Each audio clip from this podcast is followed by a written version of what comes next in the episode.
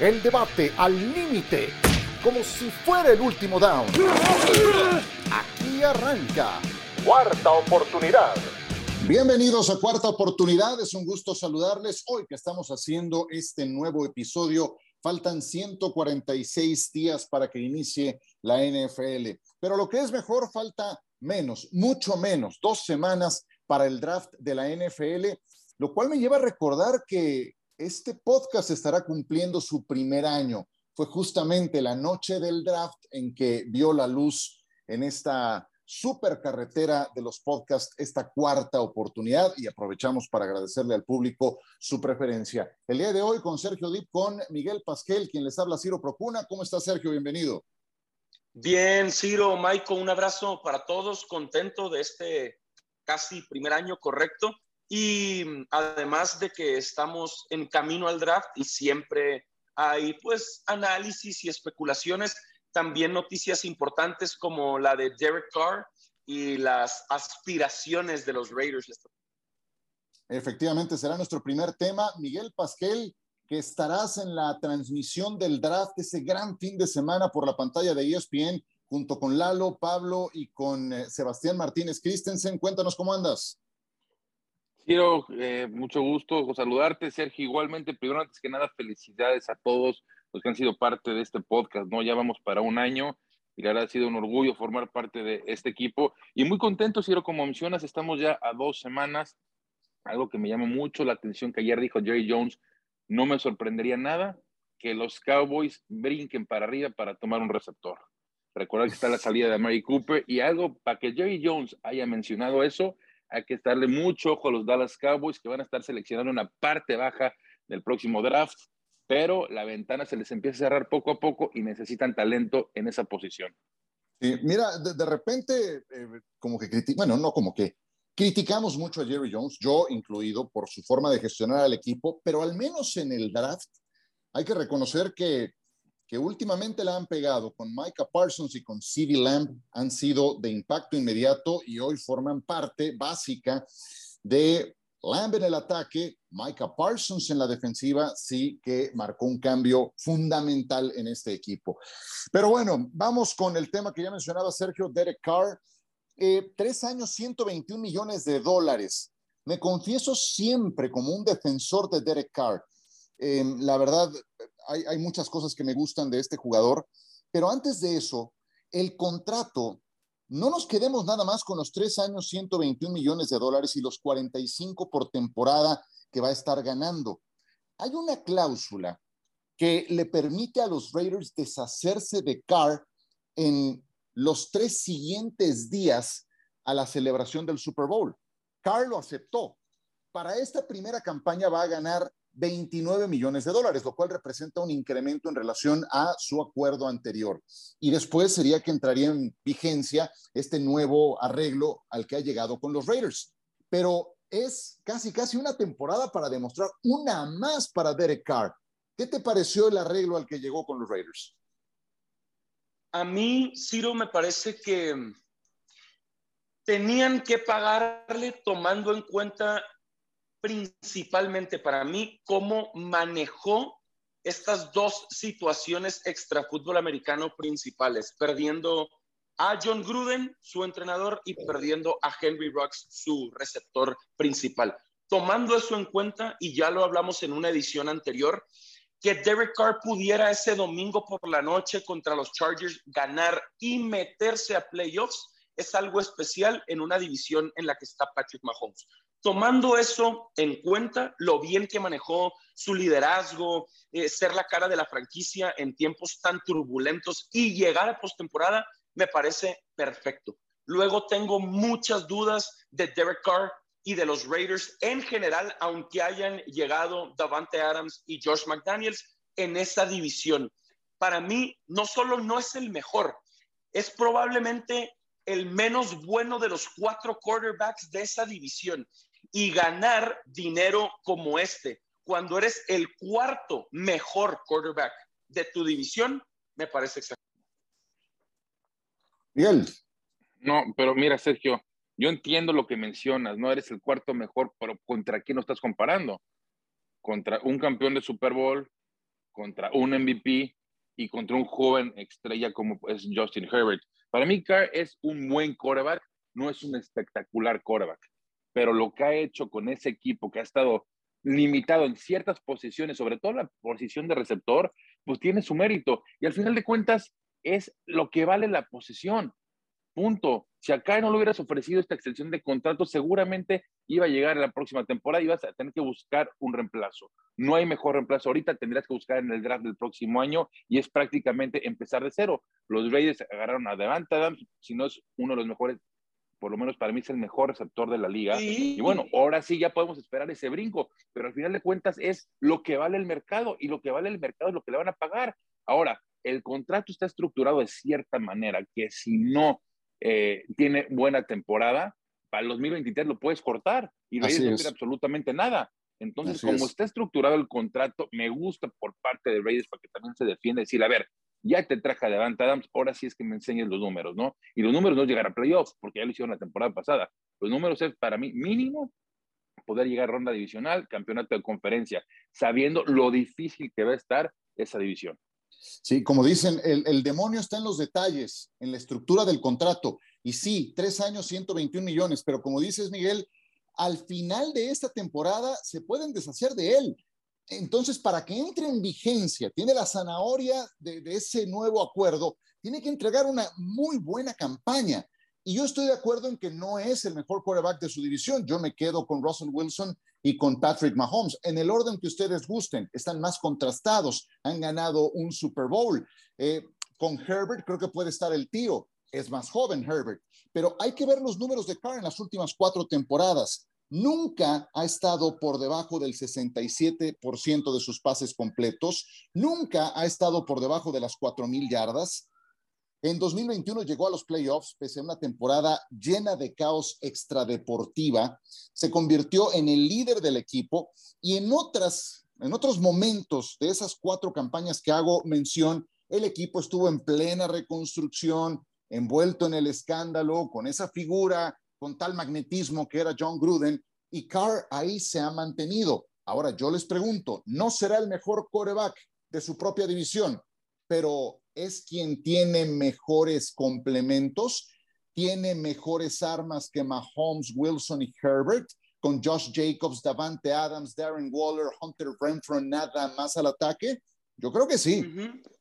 Sí, sí, sí, y por eso justo tiene que demostrar de inmediato, tener, tener ahora su dinero lo obliga a que, a que demuestre al nivel de lo que le pagaron, que es hoy el quinto quarterback que más dinero va a ganar en la NFL. Hoy, todavía no tiene. Todavía no lo tiene ese dinero. No, ya sé, Ciro, pero ya firmó esa extensión y la firmó para demostrar. Y, aunque ahora mismo su contrato todavía no le dé esos 40.5 millones de dólares, si es lo que ya le proyectaron rumbo al futuro ya te pagaron como top 5, ahora tienes que demostrar como tal. Y para mí se va a quedar corto. Y no porque le falte talento, pero es que es un quarterback bueno a secas para mí. No es extraordinario, no es un histórico, por más talento que tenga alrededor. Para mí, otra vez, primero está Mahomes y después está Wilson y luego está Herbert y al final de esa división está eh, Derek Carr. Y para mí eso sí es mucho decir. Entiendo que tienen a su quarterback franquicia y tenían que mantenerlo y que el mercado está inflado y que tenían que pagarle. Pero para mí el punto principal es, ¿va a cumplir o no con las expectativas? La respuesta es no. Pero a ver, Sergio, ¿cuáles son las expectativas? Lo que tú acabas de decir, Michael, ganar primero. Top, top 5 de la NFL es lo que te están pagando tienes que tener estadísticas de ese tipo y tienes que ganar más de lo que ya has conseguido recientemente con las mejoras que te has traído a tu equipo. Para mí esto es de final de conferencia americana y no va a pasar. Tú lo dijiste, no va a pasar. Sí, pero hay que dejar cuáles son las expectativas. Ahora, yo creo que es muy relativo el sueldo del jugador. Porque en su momento Kirk Cousins fue el mejor quarterback pagado cuando firmó con Minnesota. Y fue un error con año. fracasó. Por eso, pero en un año, en un año va a ser. Entonces hay que decir que fracasó.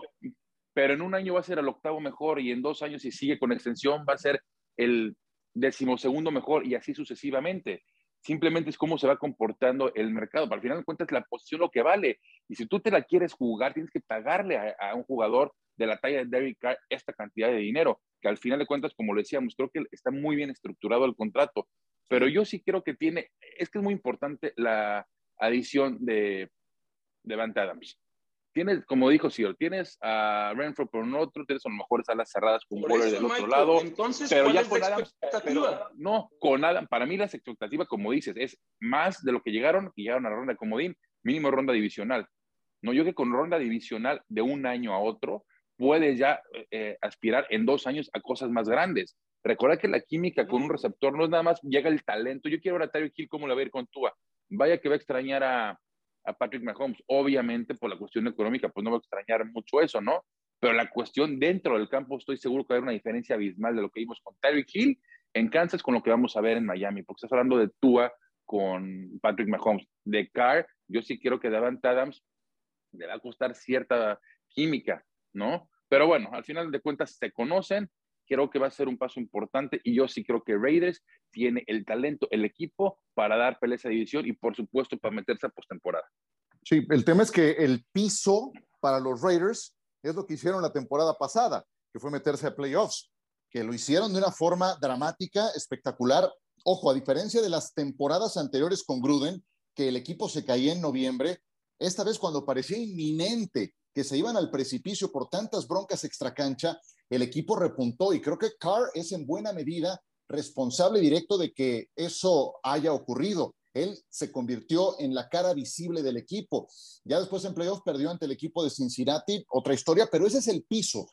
Hoy tiene a Josh McDaniels, tiene este repertorio, también han acudido a algunos temas defensivos. No, no olvidemos que no nada más tienen nuevo entrenador, tienen nuevo gerente general, también le dieron las gracias a Mike Mayock.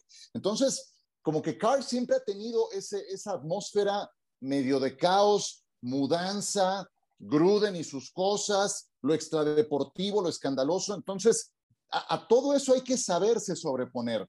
Y hoy que van a estar más peleados que nunca los boletos a postemporada en la conferencia americana, es cuando le toca volver a demostrar que merece ese dinero que todavía no tiene, porque lo pueden cortar, como dice Miguel, al final de esta misma temporada.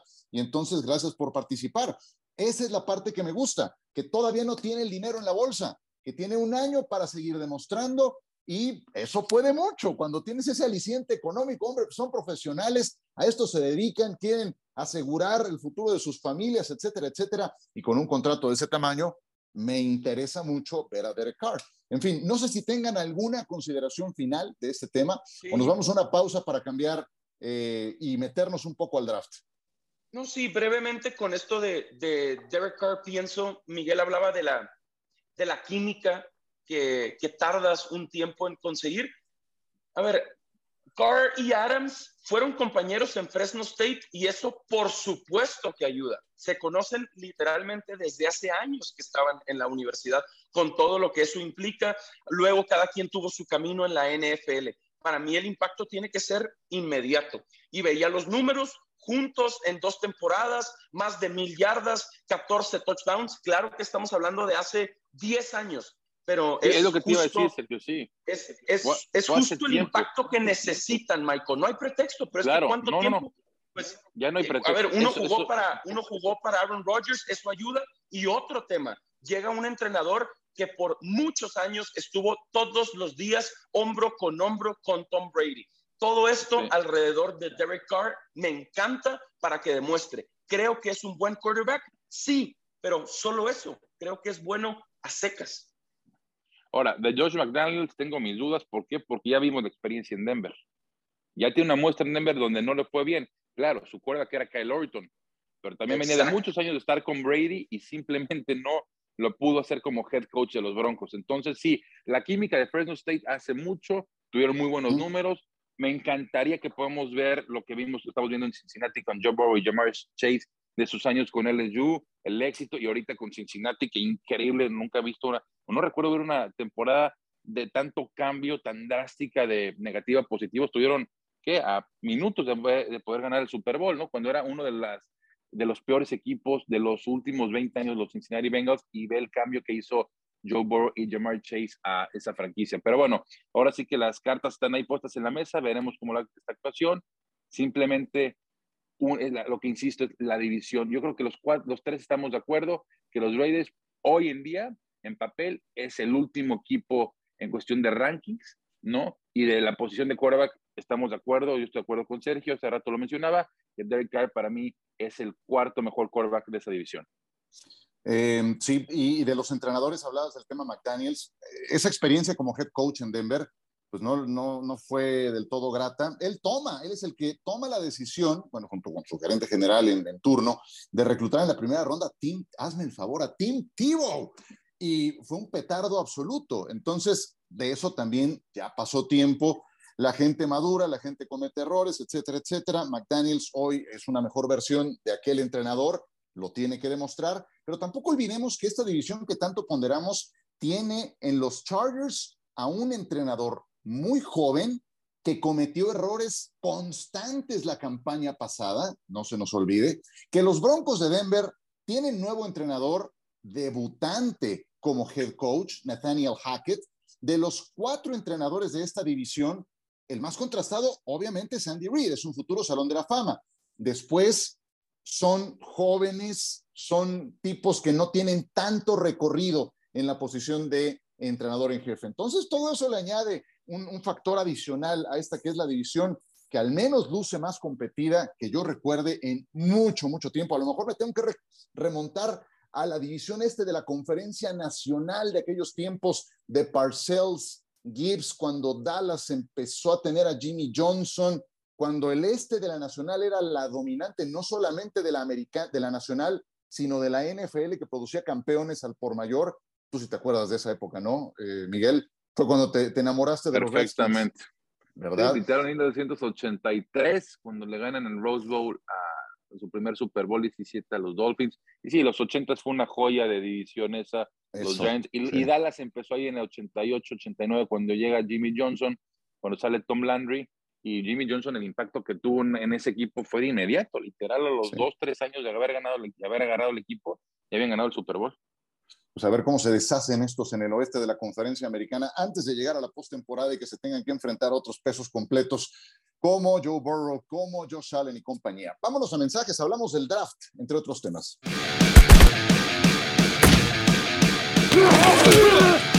De vuelta con ustedes. Debo confesar, así como eh, hice alguna confesión en el bloque anterior, que algo que me encanta, que me encanta y que lo veo como un oasis en medio del desierto, ¿A qué le llamo el desierto? Pues a toda la temporada baja en que no tenemos NFL. Em, se ve tan lejano todavía el inicio de la campaña y ya ha pasado tantas semanas de que terminó la campaña anterior que viene el draft y lo veo como un, de verdad, como un oasis a la mitad del desierto. Me encanta el reclutamiento colegial. Y puedo entender que es medio árido, porque es un mundo aparte, Miguel, y tú lo sabes, tú ahora que lo tienes que estudiar, que preparar. Pues aunque es fútbol americano, es un universo aparte. Es evaluar a los jugadores y sus condiciones y cruzarlo con las necesidades de los equipos y en el orden que lo van a, llevar a cabo, a ejecutar en este reclutamiento colegial. Primero, cuéntanos cómo te preparas para un evento de esta exigencia, porque mm, de verdad que es un, un evento que para transmitirlo requieres de mucha preparación. ¿Cómo lo haces? Sí, pero muchas gracias. Pues, como lo acabas de decir, ¿no? Fíjate que has tenido la oportunidad de cubrir Super Bowls, cubrir eh, juegos de playoffs y cubrir eh, juegos de temporada regular, pero este evento es come totalmente aparte. No estás hablando que son más de 250 prospectos que van a estar esperando el llamado y estás hablando que son todas las posiciones, no solamente enfocándote en un jugador que va a sobresalir o cuál va a ser la primera selección general. Como yo me preparo es, empiezo por los equipos, necesidades de los equipos. A ver, ¿cuál es la, necesidad de los Jaguars? Empiezas con toda la lista. ¿Cuáles son las posiciones? Todas, todas. ¿No? ¿Cuáles, la, ¿Cuáles son las necesidades de los Jets? ¿Cuáles son las necesidades de los Texans? Y así sucesivamente con todos los equipos. Y después estás a las posiciones cuáles son las posiciones de los, los mejores jugadores. Ah, pues el linebacker 1, 2, 3, el quarterback 1, 2, 3. Y así tengo mis rankings. Y así es como vas evaluando las necesidades y tú ya sabes cuando viene el día del draft, la selección número uno, ¿quién agarrar los Jaguars?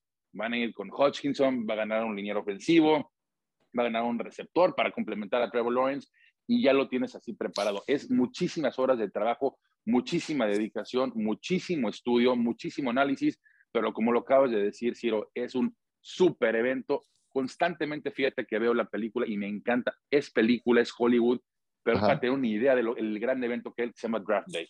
Con ¿Es, parte, ¿Es parte de tu preparación también ver Draft Day cada año?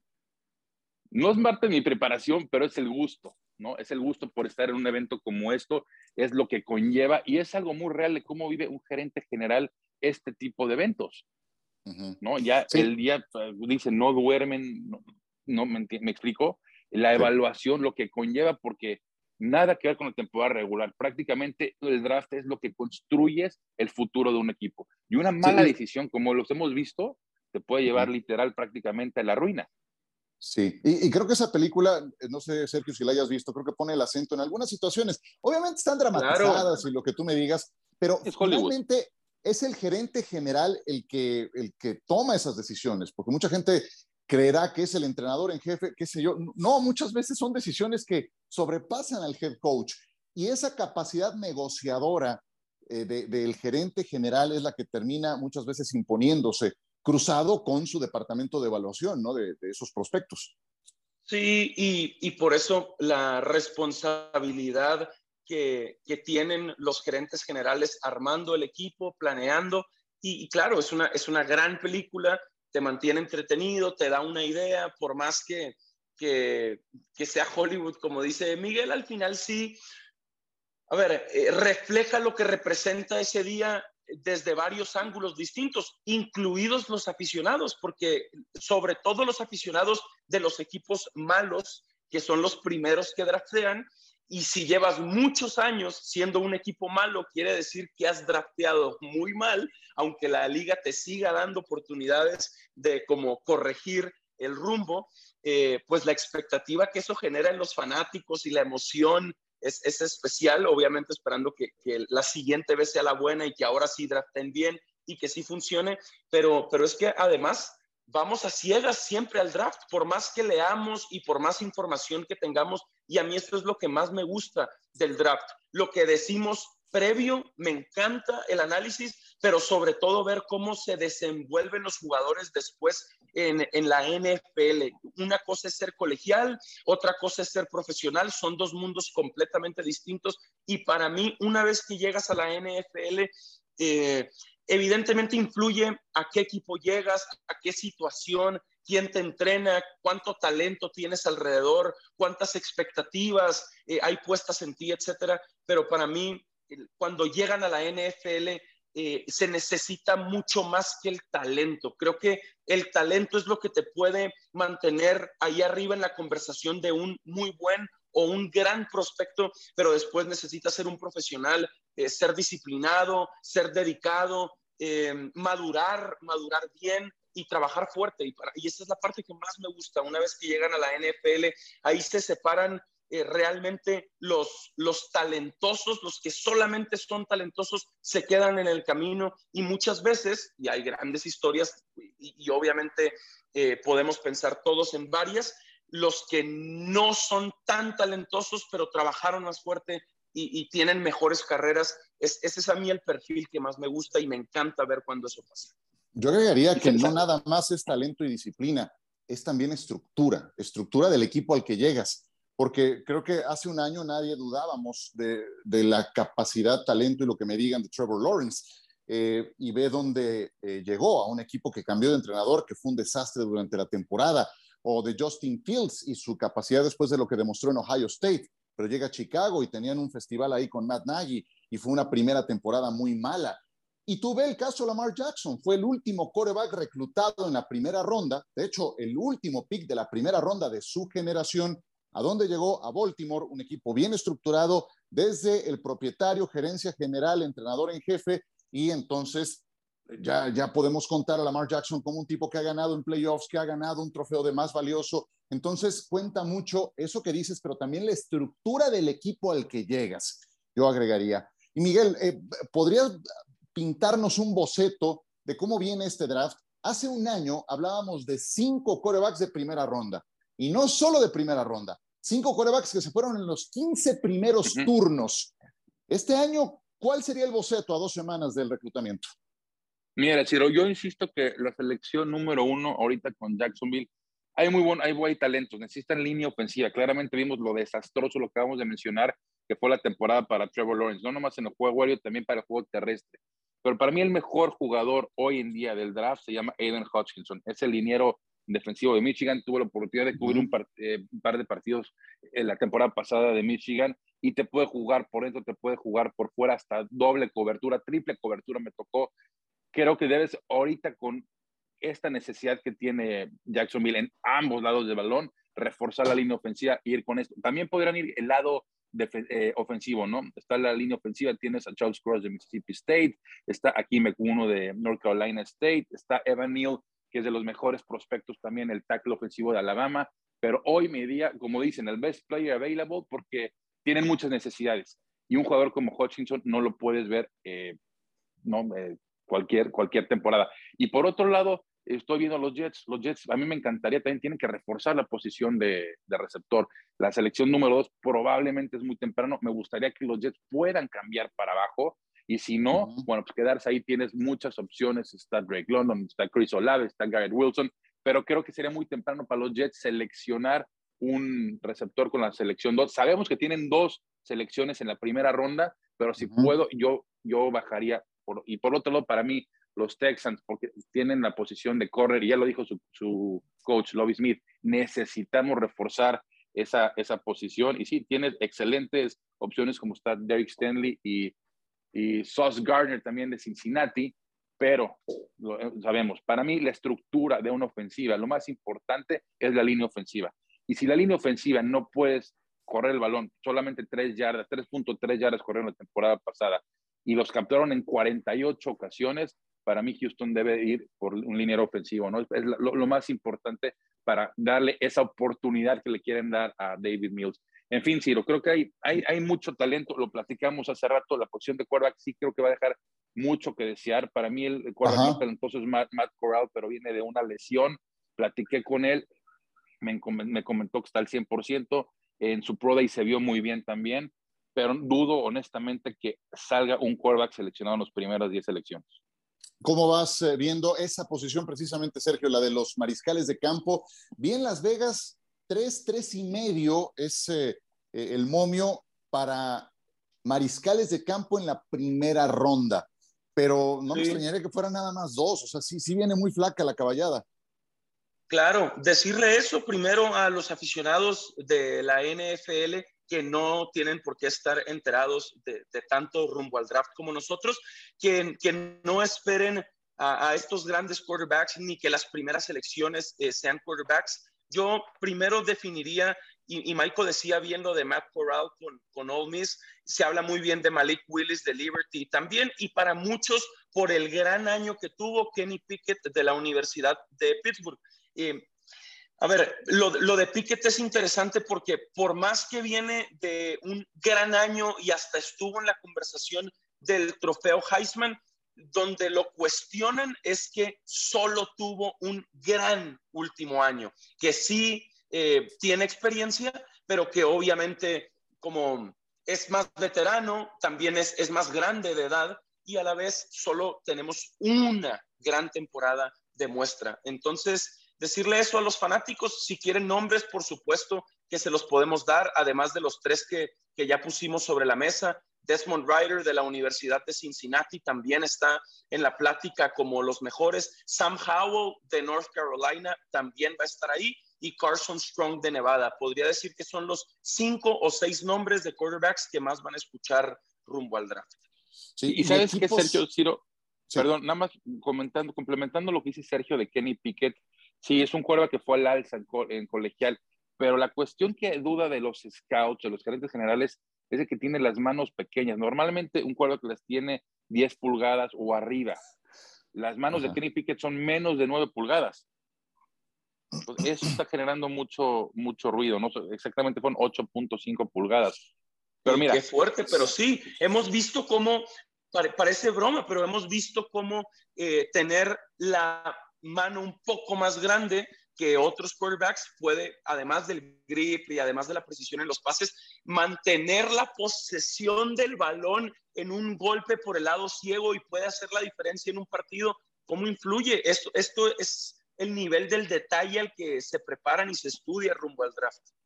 Y sabes que algo importante lo que mencionas, sí, que pueda sujetar bien el balón, pero sobre todo los meses de noviembre, diciembre y enero. Ajá. Esos son los meses importantes donde el quarterback demuestra y sabemos que en gran parte de los estadios del NFL se juega con las temperaturas de bajo cero. Entonces ahí es donde necesitan. A mí, Ciro, no, perdón, a mí me encantaría porque no, no me gustaría ver que esta novela se repita. Ya hacemos lo que pasó en 1983 en el draft. Un quarterback de la Universidad de Pittsburgh, conocido como Dan Marino, Dan Marino le llegó a los Steelers y lo, dejaron pasar. tomaron. Y tomaron una selección que fue un desastre. Me encantaría que Kenny Pickett le pueda llegar a los Steelers, le den la oportunidad de desarrollarse, un, un, ahora sí que un joven promesa de, de esa ciudad y que pueda ser la cara de los Steelers por muchos años.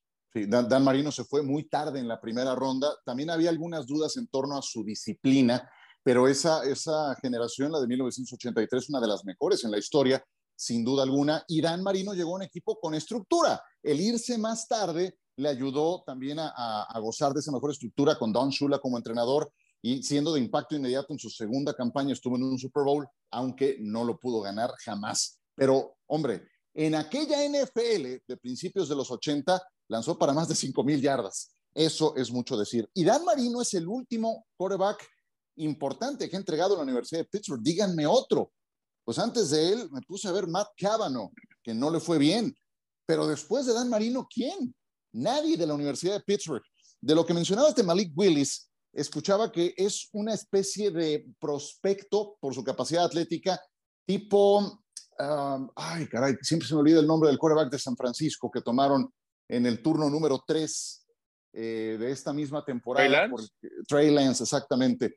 Pero bueno, pues imagínate, si es un tema Trey Lance, y hay dudas en relación a la, la competencia que enfrentó en colegial cuando estuvo con una universidad tan pequeña como Liberty.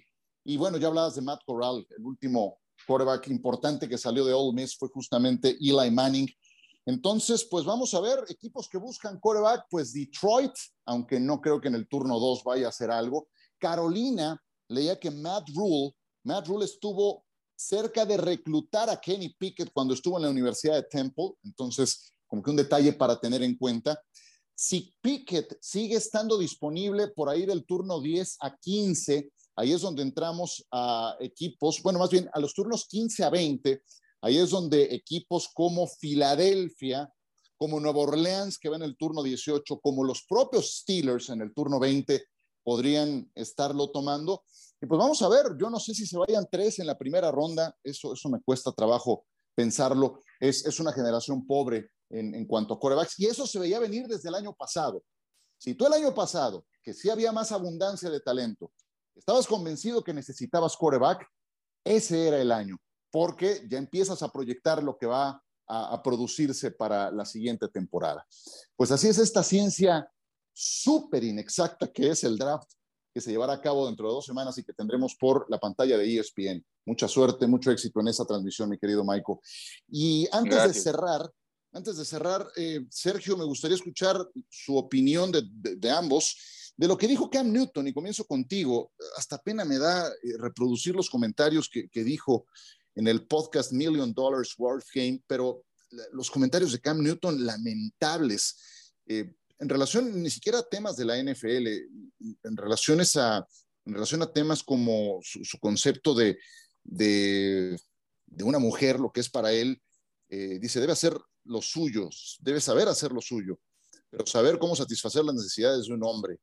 Y creo que muchas veces cuando tienes esa estética, uff, no, no, no, ya mejor ni le sigo, porque la verdad es que dijo una cantidad de barbaridades Cam Newton que de por sí su, su rendimiento no ha sido convincente, pues después de esto yo no sé quién se va a animar a contratarlo.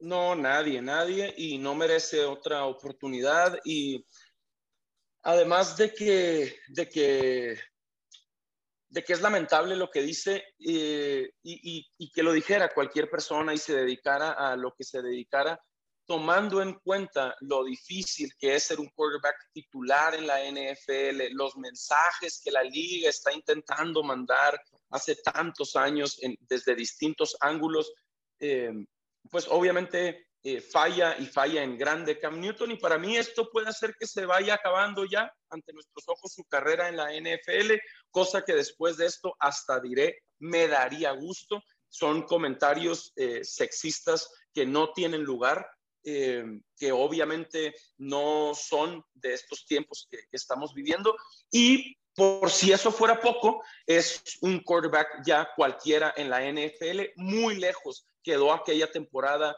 del Super Bowl 50, aunque no han pasado tantos años, sí se siente muy lejano ya aquel nivel de Cam Newton, de MVP, de competir contra Peyton Manning y la defensiva de los Broncos en Santa Clara. Para mí, con esto se termina su carrera en la NFL. Miguel. Sí, no, estoy de acuerdo con Sergio, Ciro. Y sabes que son unas declaraciones machistas. No, y mira, lo que, hemos lo que nos hemos dado cuenta en la NFL es de que cuando alguien comete un error, si el talento está, porque lo hemos visto de jugadores actuales, pues bueno, le van a dar la oportunidad. Pero claramente, como lo comentan, Cam Newton ya sus años importantes ya pasaron, no ha demostrado absolutamente nada. Creo que esta última temporada, pues creo que tuvo un juego bueno con Carolina y hasta ahí, ¿no? Después vinieron... El primero, ¿no? Eh, sí, exactamente. Después vinieron pésimas actuaciones, tanto así que acabó en la banca. Y lo vimos hace par de temporadas con New England, también la desastrosa temporada que tuvo. Entonces, yo creo, siendo un gerente general, dueño del equipo, no quieres tener a alguien en tu vestidor sabiendo que no te va a aportar absolutamente nada, ni en lo deportivo, ni en liderazgo, ni en ningún aspecto. Entonces yo estoy de acuerdo con Sergio, yo sí creo que la carrera de Cam Newton ya está llegando a su fin. No me sorprendería, a lo mejor si se lastima uno o dos jugadores, dos quarterbacks de un equipo, pues bueno, que lo traigan, ¿no? Para hacer una prueba y darle una oportunidad pero es, es, o sea, lo dudo mucho, ¿no? El talento no está ahí y si volvería a jugar en un equipo sería exactamente por alguna emergencia de último minuto.